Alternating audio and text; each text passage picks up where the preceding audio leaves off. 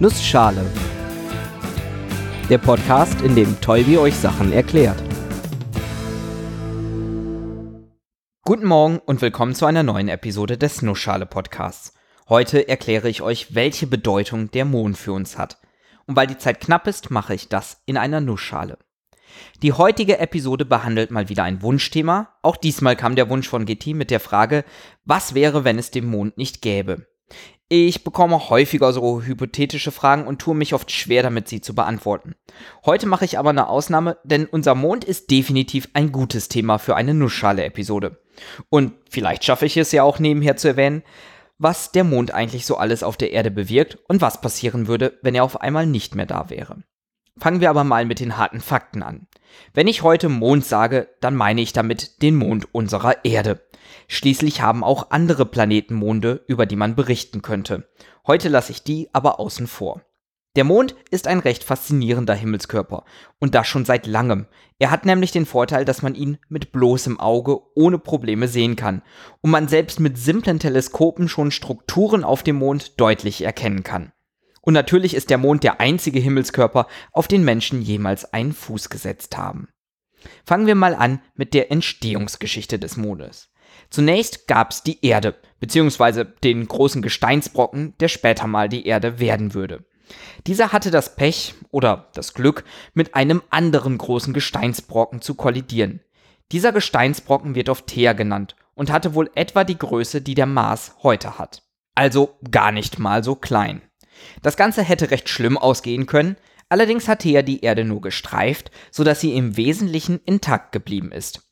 Aus den Trümmern konnte sich dann der Mond bilden. Ich muss zur Vollständigkeit halber sagen, dass es noch einige weitere Theorien gibt, die beschreiben, wie der Mond sich hätte bilden können. Die vorgestellte Theorie scheint die meisten wissenschaftlichen Fakten am besten zu erklären. Hundertprozentig sicher ist man sich allerdings noch nicht. Was wir relativ gut wissen ist, wie der Mond heute aussieht und aufgebaut ist. Es wird kein verwundern, wenn ich euch jetzt erzähle, dass der Gesteinskörper vor allem aus Gestein besteht. Mondgestein.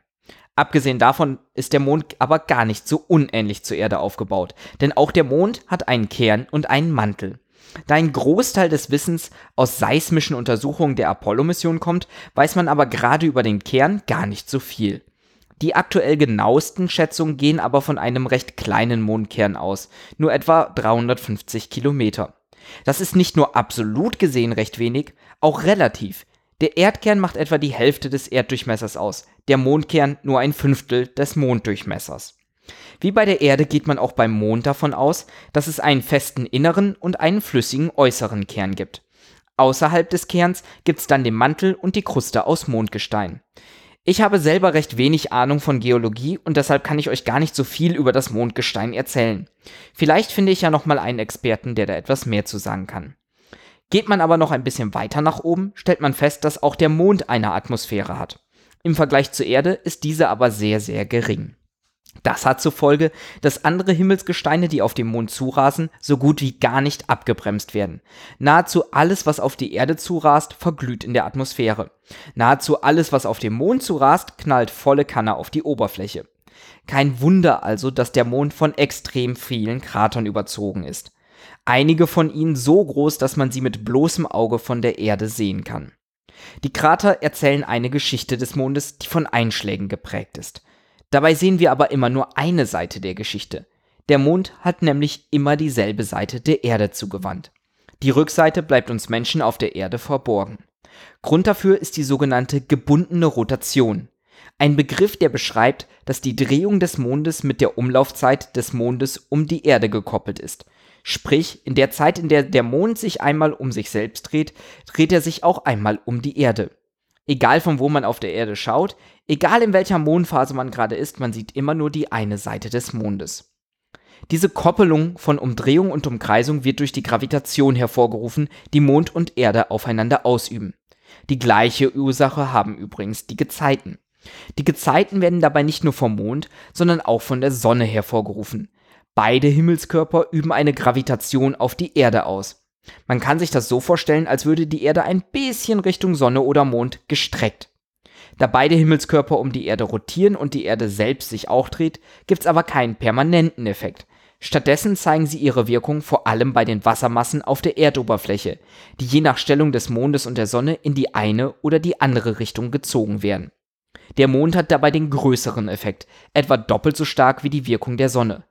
Trotzdem gibt es besonders große Gezeiten, wenn beide mit der Erde auf einer Linie sind, also genau bei Vollmond oder bei Neumond. Wenn die drei Himmelskörper auf einer Linie sind und gleichzeitig auch noch genau richtig ausgerichtet sind, sodass der Mond zwischen Sonne und Erde steht, ergibt sich die Sonnenfinsternis. Ebenfalls ein Themenwunsch von Gitti. Vielleicht erzähle ich da in einer anderen Episode nochmal mehr zu. Ich habe da ein oder zwei Ideen. Was man bezüglich der Umkreisung des Mondes um die Erde vielleicht auch noch erwähnen sollte, der Mond umkreist die Erde etwa einmal im Monat. Es mag einem oft schneller vorkommen, schließlich wandert der Mond nachts ja einmal über den Himmel. Grund dafür ist aber die Erddrehung. Der Monat ist übrigens auch nach dem Mond definiert, allerdings nach dem Mondumlauf, wie wir ihn auf der Erde beachten. Man spricht von einem synodischen Monat, die Zeit, die der Mond braucht, um alle Mondphasen einmal zu durchlaufen. Gleichzeitig die Zeit, die der Mond für eine Umdrehung um sich selber braucht. Da sich die Erde gleichzeitig auch um die Sonne dreht, definiert man noch den davon unabhängigen siderischen Monat. Statt 29,5 Tage ist dieser 27 und ein Drittel Tage lang und beschreibt, wann der Mond wieder dieselbe Position im Verhältnis zu weit entfernten Sternen von der Erde aus beobachtet wieder einnimmt. Kommen wir nochmal zurück zur Ausgangsfrage. Was wäre, wenn der Mond auf einmal weg wäre? Naja, Erstens würde sich die Änderung bei uns sehr schnell bemerkbar machen, da der Mond recht nah an der Erde dran ist. Ich verweise mal auf die Episode über Gravitationswellen für mehr Details. Da lasse ich nämlich imaginäre Planeten auftauchen. Monde verschwinden lassen ist aber das gleiche Prinzip. Zunächst mal könnten wir die Auswirkungen sehen. Nachts wird's dunkler und der schöne leuchtende Ball am Sternenhimmel fehlt. Wie ein durchgängiger Neumond. Das fehlende Licht würde nicht nur uns Menschen verwirren, auch einige Tiere nutzen das Mondlicht zur Navigation. Durch den Wegfall der Gravitation würden auch die Gezeiten schwächer werden, allerdings nicht ganz verschwinden, schließlich macht auch die Sonne einen Teil der Gezeiten aus. Viel tragischer wären die Langzeiteffekte.